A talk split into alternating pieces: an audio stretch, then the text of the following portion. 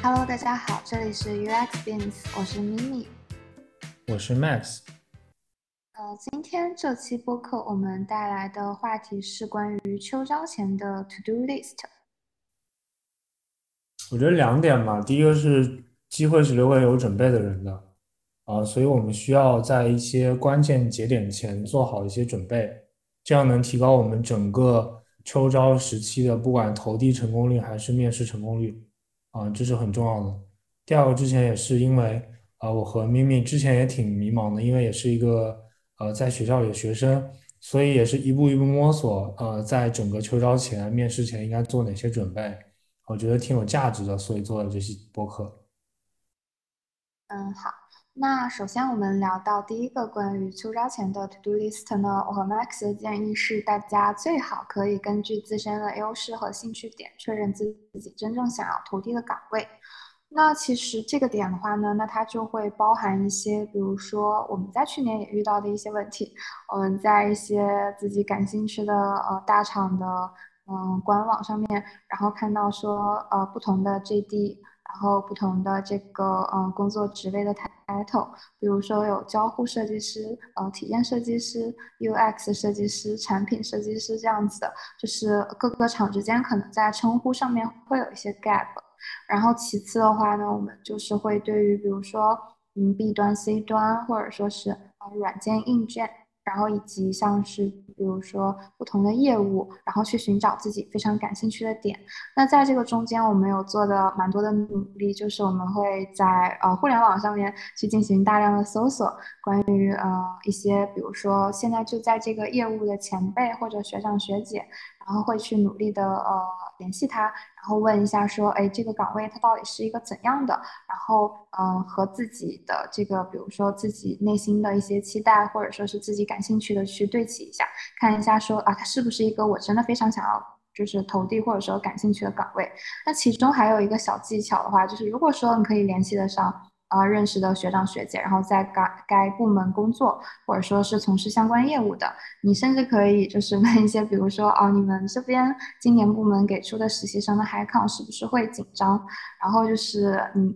可能会在新新，就如果说学长学姐那边给到的一个反馈是，比如说 high count 很紧张，这个时候我们也可以做一些抉择啊，比如说特别热门的业务，如果说竞争压力本身就非常的大，然后给到的实习或者说校招的 high count 又。很少，或者说是呃寥寥无几，大量人去做竞争这样一个事情，那我们是不是就可以去嗯换一个业务，换一个岗位？就其实有的时候也是对自己来说是 OK 的呢。啊，对，明宇说的还是挺对的，就是在确定自己要投什么岗位之前，要做大量的调研，这还是非常重要的。当然，也会有些同学其实是跟我比较像的，其实也不知道自己呃的兴趣点在哪儿，也不知道自己的优势点在哪儿。呃，这个时候其实就不要去非常呃局限于，比如说我之前有一个做 C 端的经验，然后我就全投 C 端的岗位，其实没有必要。你可以投一投 B 端，投投 C 端，也能投一投硬件，呃，甚至能投一些比较呃新兴的，比如说车企之类的。因为呃大家也都知道，今年的环境可能不是特别好，然后尽量去多投一些岗位，呃，能增加一下自己的概率吧。嗯，是这样的，呃，对，当我们去确定好了我们的这个兴趣点和自身优势之后，其实我们也就确定好我们要投递的岗位，呃，下一步其实就是去准备你的 CV，啊，我会建议同学们先写一个比较详细的 CV，然后再根据确定的方向和岗位，然后它上面写的 JD 来进行一个调整，啊，就举个例子，比如说，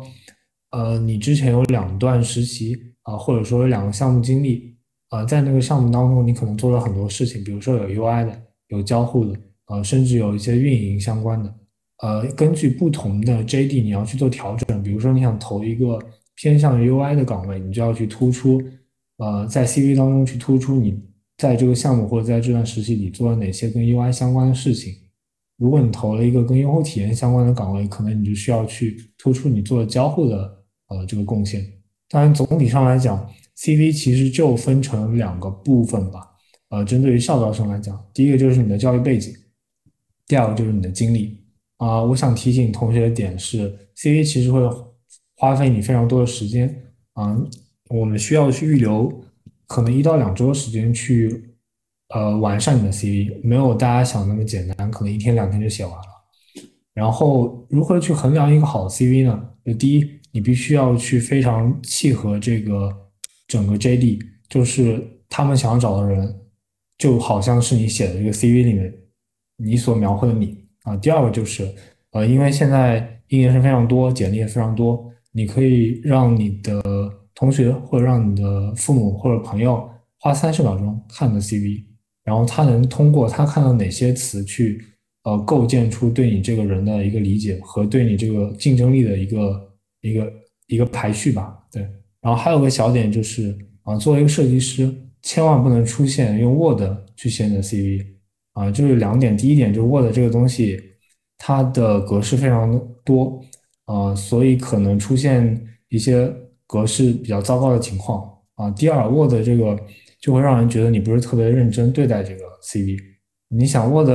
就是你想，你是一个设计师，你是一个 UI，或者你是个交互，你觉得 Word 那些模板的，呃，CV 模板的样式是好的吗？它的信息结构是对的吗？你让一个用户从左边到右边去去那么长的一个 A4 纸去读你的一个经历，是一件好的用户体验吗？所以说，呃，千万不要用一些现成的 Word 模板，这个。对于我觉得，如果你是一个产品或者你是个研发，可能还是 OK 的。但你如果是个设计师，是不能让人接受的。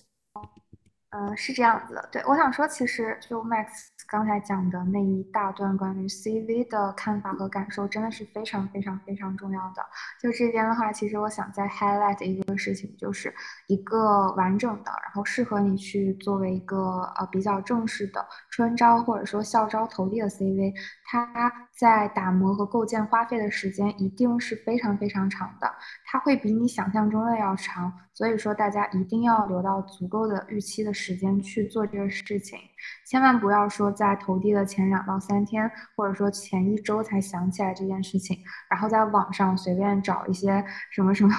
呃比较呃知名的什么简历啊那些网站，然后去直接就是呃买一份什么原文件，然后下来改改改，那这个是就是。绝对非常非常不可的。那首先就真的就是刚才 Max 提到那一点，你作为一个 UX 设计师、产品设计师，首先你在你的 CV 上面都没有为用户提供一个好的，比如说阅读体验也好，或者说是呃视觉体验也好，那你在就是面就是你对于这个岗位其实本身从 CV 上面来说都没有很足够的说服力。还有就是刚才呃讲到关于这么大一大段 CV 的事情，我就有想起来，其实，在呃去年，也就是二零二一年的春天吧，二三月份的时候，当时呃大概就是我，然后 Max Max 的女朋友，还有我们一个呃其他的一个关系非常好的同学，然后我们几个人在 Max 的家里面，然后去改 CV 写 CV，就这样子。就当时我们大概就是四个人，以为说啊，那就投啊，然后花两个小时写写就好了。结果这个一修改、一写、一调整，就是将近一周左右。那一周我们经常会就是聚合在 Max 家里面，然后一起点外卖，然后一起聊说，哎，这个 CV 应该怎么写。然后同时的话，就是我们也有参考一些前辈，呃，海内外的比较。呃，厉害的一些设计师的这个 CV，就是他们的风格是什么？他们为什么要用这样子的方式去阐述他的项目经历？呃，以及他在他的项目经历当中会 highlight 出来的点是什么？然后这个对我们来说，一个就是去找春招、校招实习的 CV 来说是有什么参考意义的？就这一段，就是大家真的是要就是反复打磨、反复思考，然后一起达到最佳效果的。因为其实它会是一个怎么说会。贯穿你全部投递流程的事情，所以说务必要用非常认真的心情去对待。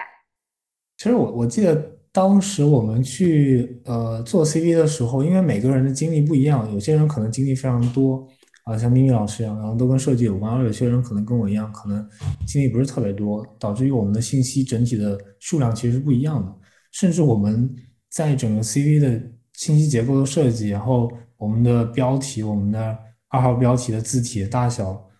啊都是不一样的，所以其实是非常细节的。其实想要花费的时间是比大家想象中要多得多得多的。对。那刚才的话，我们讲到一个关于非常非常重要的 CV。那接下来的话就是，如果说要我给整个作为设计师啊，你在找工作或者说是在学习成长过程当中，就是对你最最重要，然后没有之一的一个东西，那就是你的作品集 （portfolio）。嗯，首先我们先来聊一下它的重要性。其实，如果你是一个设计专业的学生，或者说是非设计专业学生，但志向想要成为一个设计师这样子一个呃身份来看，其实它的重要性是非常非常不言而喻的。就好像就是说，其实你的 portfolio 它就是你的名片，然后别人在呃看你的作品集的时候，其实就很大程度上可以了解你的设计能力，然后你对这个世界的一些嗯看法。你你关心的一些事物，就这些都是就是呃非常的一目了然的，呃，然后就是嗯作品集放什么样的内容这个话题了。就其实我觉得，嗯，包括我和 Max 吧，我们都被别人问过，或者说是呃也去跟向别人请教过，就是关于作品集究竟要放什么东西。那这边我觉得我们总结出来一个比较简单一点的公式吧，就是呃落地的呃商业化的作品大于呃学生时代的学院派的作品，嗯，这是第一个公式。第二个公式是嗯不同的岗位等于不同的呃作品内容的顺序。嗯，这边的话就是分享这样两个公式给大家，其实也可以就是看得出，就是它其实是有一个很明确的关于嗯学院派和工业界的这样一个分界线。那如果说是工业界的面试官，至少在呃我我和 Max，然后以及我们周围的一些。嗯，同学，他们身边的经历，大家总体体感下来都是，对于一些非常非常学生时代，然后学院派的作品，可能面试官往往不会予以特别大的关注。但是如果是对，呃，如果他是一个你在某厂或者你在某个公司，然后实习阶段，然后做过的一些呃商业化的项目，或者说你在校阶段，然后你们学校的这个，比如说某个嗯某个课程，然后和某个。呃，真实的一些公司做了一些合作的落地的项目，那这个是非常非常会受欢迎的。然后在这个当中，面试官也会更想要，就是嗯，看你在这段呃真实落地的这个经历当中的一些思考。在第二个部分的话呢，就是呃，我们讲到呃，关于不同的岗位等于不同的作品内容顺序。我觉得这个其实也是嗯不言而喻的，就是大家在排作品顺序的时候，一定是这样子的。假设你要投，比如说，嗯，交互设计强相关的，那你一定就是要把一些就是梳理的非常清晰的这种的，比如说非常 非常交互相关的放在最前面。然后如果说你是一个偏，就是你包括你想呈现给面试官你的一些优势，你在视觉上的优势，或者说你想要做一些偏。呃，视觉方向的呃交互呃体验设计师这个方向的话，那你就可以将你适当就是可以呈现出来，你不仅在交互上面做的非常的好，同时在视觉上面也很优美的这个项目排在前面。那其实第二个公式本质上呢是给面试官就是一个非常高效的方式去得到他想要的信息，因为通常来说我们的一个作品集其实可能大概是四到六个项目左右嘛。啊，如果更多更少，也基本不会太背离这个数字本身。那在这么多项目的时候，那面试官在翻你作品集的时候，他可能也不知道说哪一个是呃最就是最符合你真实的关于这个岗位水平的这个作品集的这个能力。所以说，他可能在翻阅的时候就会点开第一个和第二个去查看。所以说，第一个和第二个这样子一个黄金位置，大家一定不要去就是。啊，忽略，然后对于作品的内容就是啊，不那么的重视。哦，同样，我想补充一下，这个作品集的每个作品的完整度，呃，要求是会更高的。就是很多同学会把一些呃课程作业或者一些呃 final project 给放上来，但是整体上，如果你需要去找工作，呃，需要去把它变成一个工业界比较认可作品集，你需要去补充很多上下文啊，你需要去补充这个项目的。刚开始你是怎么想的？你是怎么做的？然后过程当中你遇到哪些困难？你做了哪些改进？这都是需要去呃放出来的，而不是像一些学生时代作品一样，它是一个结果导向，只有最终最终一个产品的一个图或者怎么怎么样。你需要把整个流程都展示出来。对，包括你再去放一些呃落地的商业化或者实习的时候的作品，你要去讲清楚你在整个呃 team 当中你的职责是什么，你做了哪些贡献，这也是比较呃细节的一些信息吧。对，就是对于你的非常重点的黄金的项目去反复的构建，然后反复的去呃 review，去思考，去提升它，然后最终去 redesign 是一个非常非常重要的事情。就是相信我，就是面试官也会对于你在这个过程当中的一些思考、所见所闻、所习所得非常非常的感兴趣。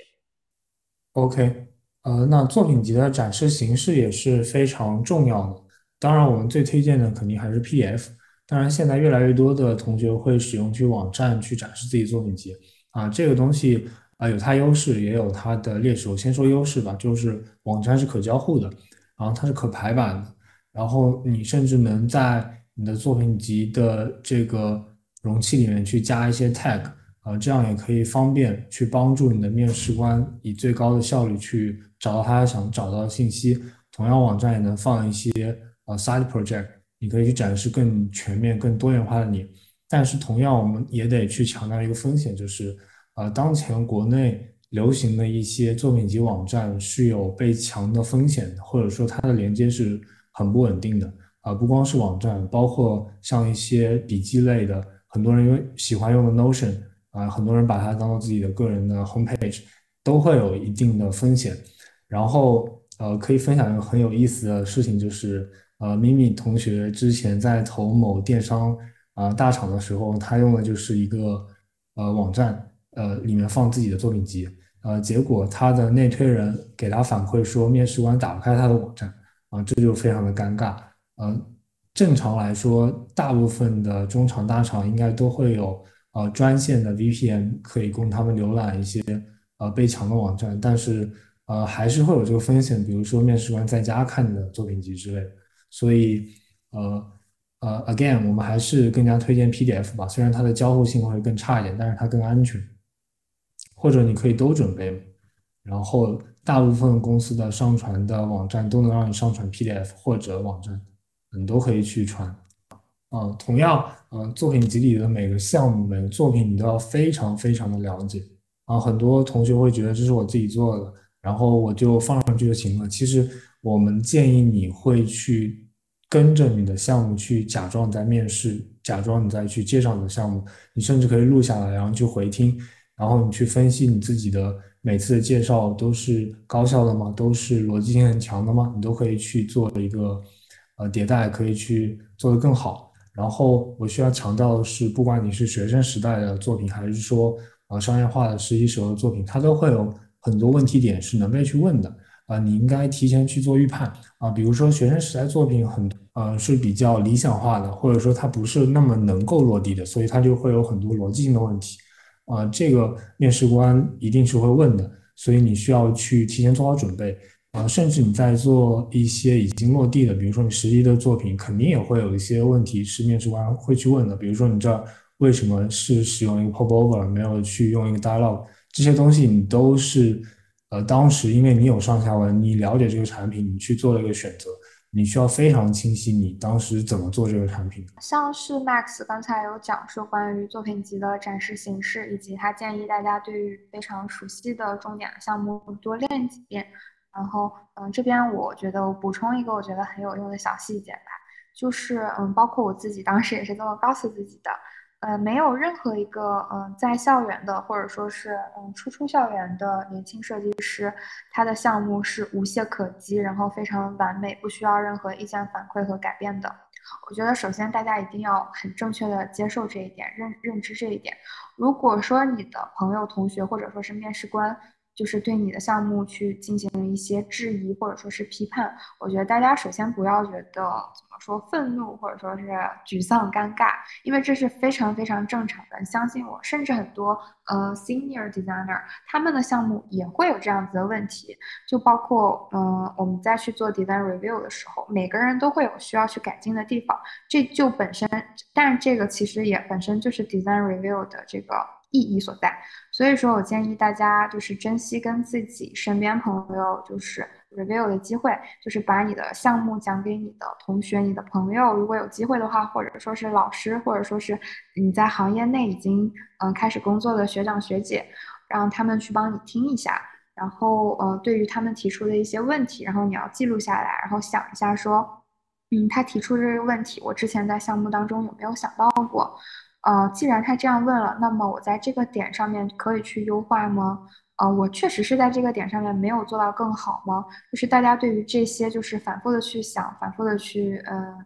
练习，那你对于这个项目会就是越来越理想。那最终如果就是可以就是达到一个 redesign 的效果，就是非常棒的。那就是那这个部分就是包括你整个思考的过程，就是你对于这个项目就是在一步一步的更加的精细化的打磨，嗯。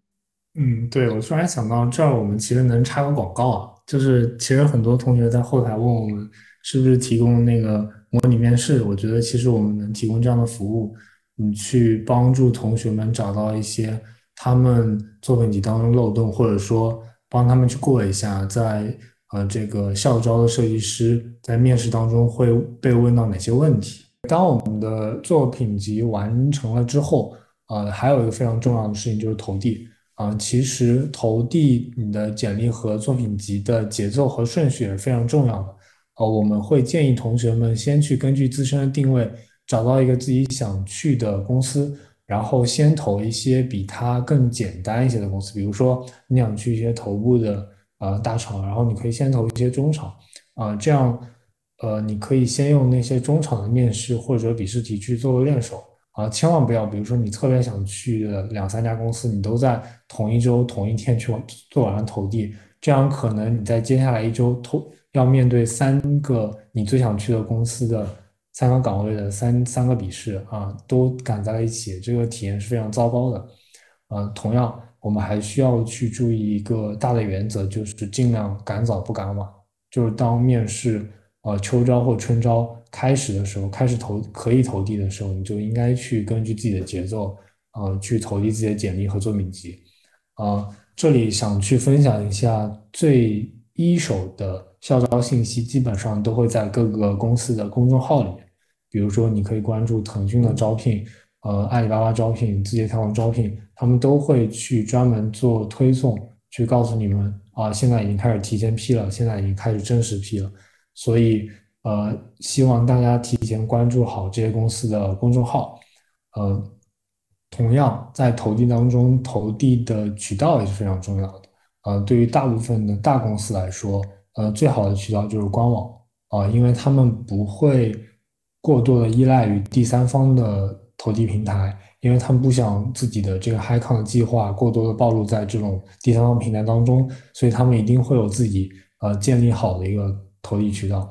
然后官网当中你一定会有一些学长学姐啊，你可以去向他们要一些内推码。呃，当然内推更多的意义不是说可以让你保进呃第一轮或者怎么怎么样，它更多是可以多一个熟悉的人能去帮助你查看投递的进度，啊，可以去帮助你去要一些反馈啊，这是内推当前的一个比较有价值的点。然后，同样，我们也能在第三方的平台，比如说啊拉勾、Boss 直聘之类的去做一些投递。但是你一定要去做分辨啊，这个岗位是不是呃官方的？因为有些会把一些外包的岗位这个挂羊头卖狗肉，这个所以大家同学们要去做一个分辨吧。啊，同样，其实社招一到三年这种呃 Junior Designer 的岗位，其实你也能去看一看，如果。呃，整个秋招、校招的投递不是特别理想的话，你也能去尝试投一投社招，其实也是有一定机会的。啊，这里想给同学们分享一个小 tips，就是我们可以把，呃，我们可以做一个表格，把我们想要投的公司的岗位，然后它的 JD，它的呃开放的时间，它当前的进度，比如说我们是已经投递啦，已经过了初筛，已经过了面试。然后进入二面之类这个状态，你都能做个汇总汇总，然后在这个表格当中统一去做管理，呃，然后你也能在这个表格去做每次面试的复盘，呃，这是我当时在呃春招和秋招当中去做一件事情，这能帮助我能更好的去管理自己的整个投递的节奏，呃，也能去帮助我去做一些复盘吧。嗯，就关于刚才呃 Max 讲到的那个，就是建议大家就是投递的节奏分开，然后就是对于很想去的，然后可以去做一个规划投递，这个非常重要。我印象很深吧，就是在我实习，就是在去年投递那个暑期实习的时候，嗯，我大概是在呃三月多的某一天晚上，我们呃几个同学一起 review 完 CV 和作品集之后。当天回家我就把这几个就是我很想去的业务，就是公司全部都给投掉了。然后非常非常尴尬一点是在接下来的一周，然后我就同时收到了这些公司的面试。然后就是他在时间划分上让我会觉得非常的痛苦，因为当时也还在英国，所以我基本上都是呃半夜不睡觉面试。然后有时候面试时间中间它是就是有一定的那个隔断的。它就造成了，比如说你可能呃凌晨四点有一个面试，然后凌晨一点有一个面试，然后呃早上呃八点多九点又有一个面试，这个是非常非常难受的。就是建议大家一定就是要哦错峰投递，但是还是有一个就是赶早不赶晚这样一个呃小 tips 吧。嗯，那么就到了最后的本期秋招前的 to do list 的收尾时间。呃，其实，在这一期之前，就是在策划这一期内容之前，我和 Max 就是我们的我们在对于本期呃 list to do list 的规划是，我们列举了一些我们觉得，如果说去年的这个时候，我们非常的清楚知道这件事情就好了。那站在这个角度上面，我们为大家准备了，嗯，关于在呃秋招的时候。我们要首先结合自身优势和兴趣点，确认想要投递的岗位。然后第二个就是我们为大家分享了关于准备 CV 的一些技巧，以及我们认为你一定要预留出足够长的时间去嗯打磨它，去嗯仔细的思考它，以及它的一些基本格式。嗯，还有就是关于作品集和投递渠道这两部分，我们也啊进行了一些我们觉得非常重要的分享。嗯，如果可以帮助到大家的话，就会嗯，如果可以帮助到大家的话，那非常非常的开心。那这就是这期 UX Bins 秋招前的 To Do List 的全部内容。然后希望大家在接下来的秋招一切顺利。